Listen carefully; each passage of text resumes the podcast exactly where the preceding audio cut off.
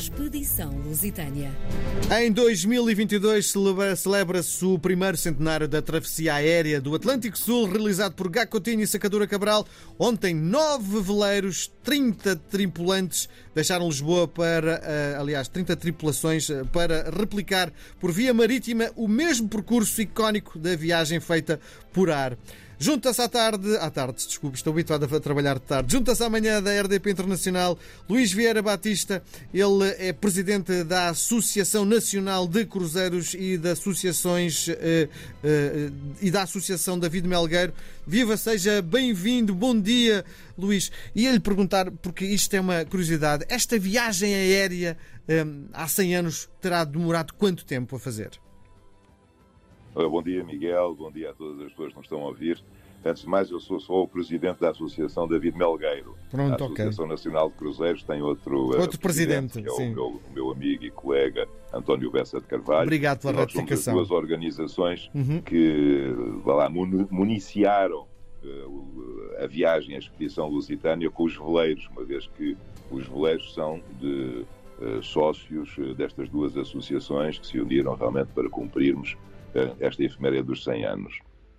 Pois bem, Miguel, nós, exatamente porque respeitamos tanto aquilo que foi feito há 100 anos, resolvemos sair no mesmo dia em que eles saíram, portanto, Sim. não se fez exatamente ao, no dia da semana correto, porque o dia da semana correto calhava uma quinta-feira e nós pretendíamos que esta festa tivesse uma grande Uh, presença de grande de público, inclusive a presidência da República foi o que deu o tiro de, de partida, digamos assim, para, para que nós seguíssemos viagem. Uh, aconteceu no dia 3, ou seja, no domingo passado, uh, para que realmente isso pudesse acontecer. Bom, neste momento, e voltando àquilo que é o essencial, portanto, nós estamos a tentar fazer, como eu disse, exatamente a mesma coisa que foi feito há 100 anos atrás. E, uhum. portanto, Uh, vamos aos mesmos portos, vamos aos mesmos locais onde o Gacotinho e o Sacadura Cabral estiveram Sim. e uh, a viagem, portanto, vai se estender desde agora até uh, ao fim do mês de junho. Sim. E diga uma coisa, a, portanto, a, a, viagem, a viagem aérea terá demorado esse tempo e a marítima vai ser igualzinha, é isso? Exatamente. Claro que há sempre condicionantes muito importantes uh, devido às condições meteorológicas. Nós não estamos a, a navegar uh, com barcos que tenham motor uh, ao ponto de podermos cumprir um calendário. A, a vela é realmente o nosso meio de propulsão, se assim se pode dizer.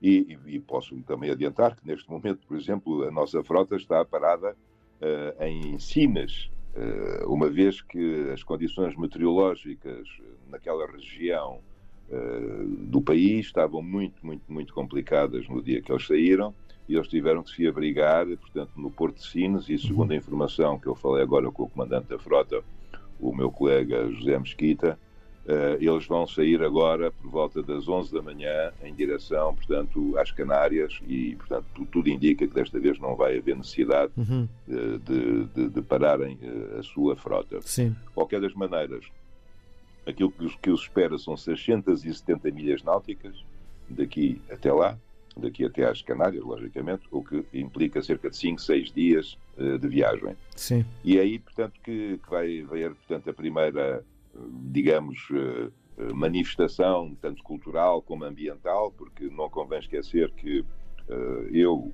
enquanto Presidente da Associação David Melgueiro, represento uma associação de caráter ambiental, e, portanto, vai haver uma palestra sobre o estado dos oceanos e aquilo que nós devemos de fazer para que os oceanos continuem a ser a nossa fonte de vida. Sim. E, portanto, vamos ter essa primeira ação dentro de 5, uh, 6 dias. Aliás, está, está, programada para o dia 13 deste mês. Sim. E depois daqui seguimos para o Mindelo. E, e, pronto, qualquer das maneiras. Diga uma coisa, não, tem, não tinha vontade diga. de estar a bordo, em vez de, de, enfim, acompanhar esta viagem à distância, a bordo não, não lhe daria mais gozo?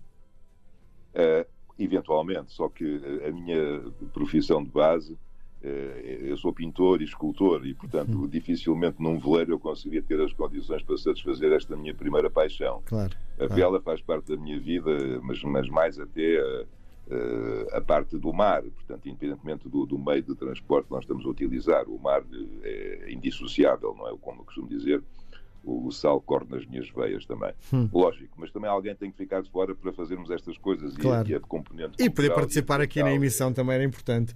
E diga-me uma é, coisa: é, é muito complicada a rotina a bordo para quem está no barco? Não, não, de maneira nenhuma. Quer dizer, isto é tudo um turno que se faz, são ciclos de, de, de estar acordado e estar a, a dormir.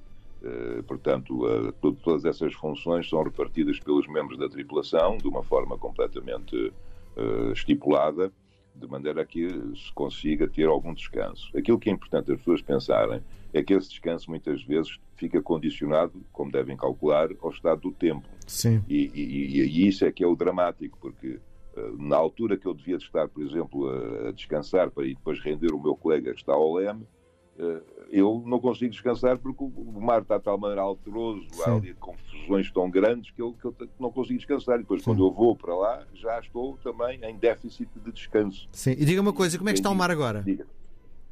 O mar agora está, felizmente, um bocadinho melhor. Uhum. Não está com problemas nenhums de, de navegabilidade, portanto, está em condições perfeitas para se seguir viagem o que nem sempre acontece, não é? Mas uhum. há que dizer também que nós hoje estamos muito mais bem preparados do que estavam os nossos heróis há 100 anos atrás. Claro. Porque nós temos acesso a boletins meteorológicos, sabemos as cartas onde vamos navegar. Uhum. Portanto, até certo ponto, aquilo que nós vamos fazer hoje é muito, muito, muito mais simples do que aquilo que foi feito uh, numa altura em que não havia conhecimento algum claro. sobre aquilo que eles esperavam. Não é? Sim. Mas, Luís, eh, faz parte dos portugueses esta, esta para um, Resposta para um minuto, para quem não sabe, Diga. o que é a Associação David Melgueiro?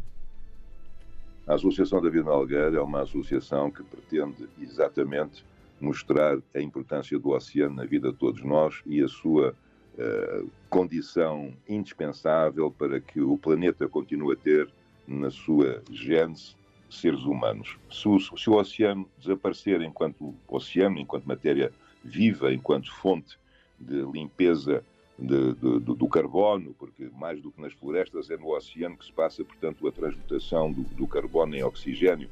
E essa retenção está neste momento tão, tão perigosa nós estamos a entrar num período catastrófico e, não há vacinas para isto. É isto que eu quero chamar a atenção das pessoas. Portanto, vamos ter todos que mudar o nosso paradigma. Temos de ter muito cuidado com aquilo que escolhemos no supermercado para não estarmos a cair em erros que nos vão levar a um abismo que depois é completamente irreversível. O ponto de não retorno está por aí. Muito Portanto, bem. nós estamos com esta viagem precisamente para, para mostrar a isso. das pessoas Muito bem. dessa mesma importância. Muito bem. Luís Vieira Batista eh, é eh, presidente da Associação David Melgueiro. Nós voltamos a conversar eh, amanhã por esta hora. Foi um prazer grande. Até amanhã. Obrigado. Expedição Lusitânia.